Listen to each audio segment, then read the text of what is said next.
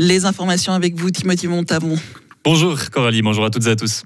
Des pirates informatiques ont pris pour cible notre pays. Impossible d'être passé à côté des récents bugs des sites des CFF ou de la Confédération. Ces plantages sont dus à des hackers pro-russes appelés No Name. Le principe est relativement simple, ils bombardent les différents sites internet de demande et le font tout simplement surchauffer et cracher. Un résultat simple qui demande quand même de gros moyens. Michael Meder est professeur à la Haute École d'ingénierie de Fribourg. Ils ont besoin beaucoup d'infrastructures qui créent ces, requêtes simultanément.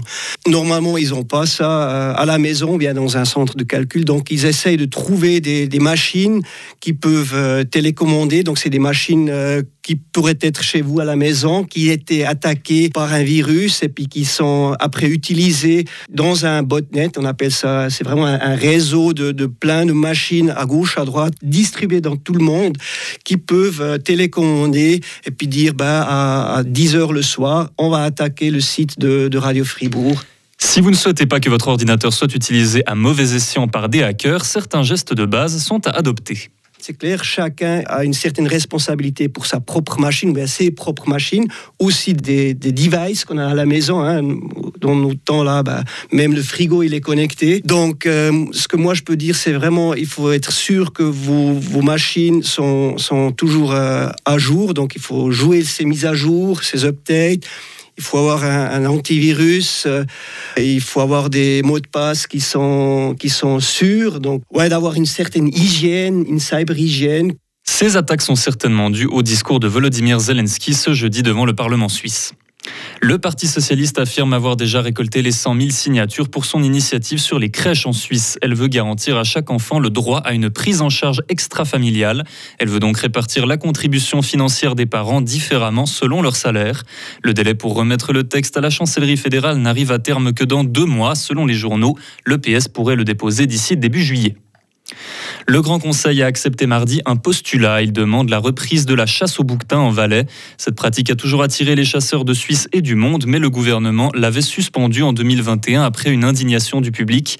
Les personnes à l'origine du texte soutiennent que la chasse est un élément financier important du pays et qu'une partie des bénéfices engrangés servirait à réparer les dommages occasionnés par les grands prédateurs. Le texte porté par l'UDC et le centre a bien été accepté. Un accord historique va être adopté lundi à l'ONU. Un traité international pour la protection de la haute mer. Il vise à protéger l'écosystème marin. Il résulte de près de 15 ans de négociations entre les différents États des Nations Unies. Un point central et inédit, plusieurs aires marines protégées vont être aménagées en eau internationale. Aujourd'hui, seul 1% de la surface en haute mer est sous protection. L'objectif est d'atteindre les 30% d'ici 2030. Le traité ne liste toutefois pas les activités comme la pêche ou le forage océanique. Il laisse donc plusieurs questions encore en suspens. Le conflit entre l'armée et les paramilitaires continue de faire rage au Soudan. On sait désormais que plus d'un million d'enfants ont été obligés de s'exiler. La plupart se rendent au Darfour, une région coupée de toute communication. Les mineurs représentent plus de la moitié de la population soudanaise. Parmi eux, ils sont très nombreux à souffrir de malnutrition aiguë et à risquer la mort. L'ONU dénonce un désastre humanitaire. Volodymyr Zelensky refuse les pourparlers avec la Russie lors de sa rencontre avec les chefs d'État africains hier. Il a affirmé qu'entamer des négociations avec Moscou gèlerait la situation actuelle du peuple ukrainien dans la souffrance. Le président d'Afrique du Sud a incité les deux pays à ne surtout pas donner plus d'ampleur au conflit. Pendant ce temps-là, Vladimir Poutine a lui qualifié le président ukrainien d'origine juive de honte pour le peuple juif et l'Ukraine de pays sous la coupe de néo-nazis. Les jeunes gardiens de but privés de leur camp. C'est une institution dans le canton de Fribourg. Un camp de foot spécifique pour les gardiens est organisé chaque année à Charmey, mais cet été, la 39e édition est annulée. La faute à des travaux annoncés à la dernière minute, des travaux qui privent le camp de son logement. Alors quelles sont les solutions pour l'avenir? La réponse de Robert Moore, organisateur du camp celle qui nous tient le plus à cœur, c'est de pouvoir continuer ici à Charmey parce qu'on est bien à Charmey, on a des bonnes installations Aujourd'hui, on n'a pas la certitude de pouvoir euh, faire l'édition 2024 à, à. Et puis, on a des pistes qu'on explore.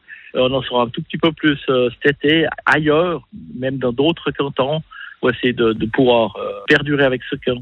Cela pourrait être dans le Valais ou dans le Jura vaudois. Cette année, plus de 100 jeunes s'étaient inscrits pour le camp de Charmey. La Suisse est sortie vainqueur du match face à l'Andorre hier soir après une première mi-temps plutôt efficace, deux buts au compteur. On a senti un peu de relâchement du côté de la Nati avec un but encaissé suite à un coup de pied arrêté. Une série de trois victoires sans bavure pour la Suisse dans ses qualifications pour l'Euro 2024. Il lui reste encore un match à assurer. Il aura lieu lundi soir contre l'équipe de Roumanie à Lucerne. Merci beaucoup Timothy, on vous retrouve à 9h. Retrouvez toute l'info sur frappe et frappe.ch.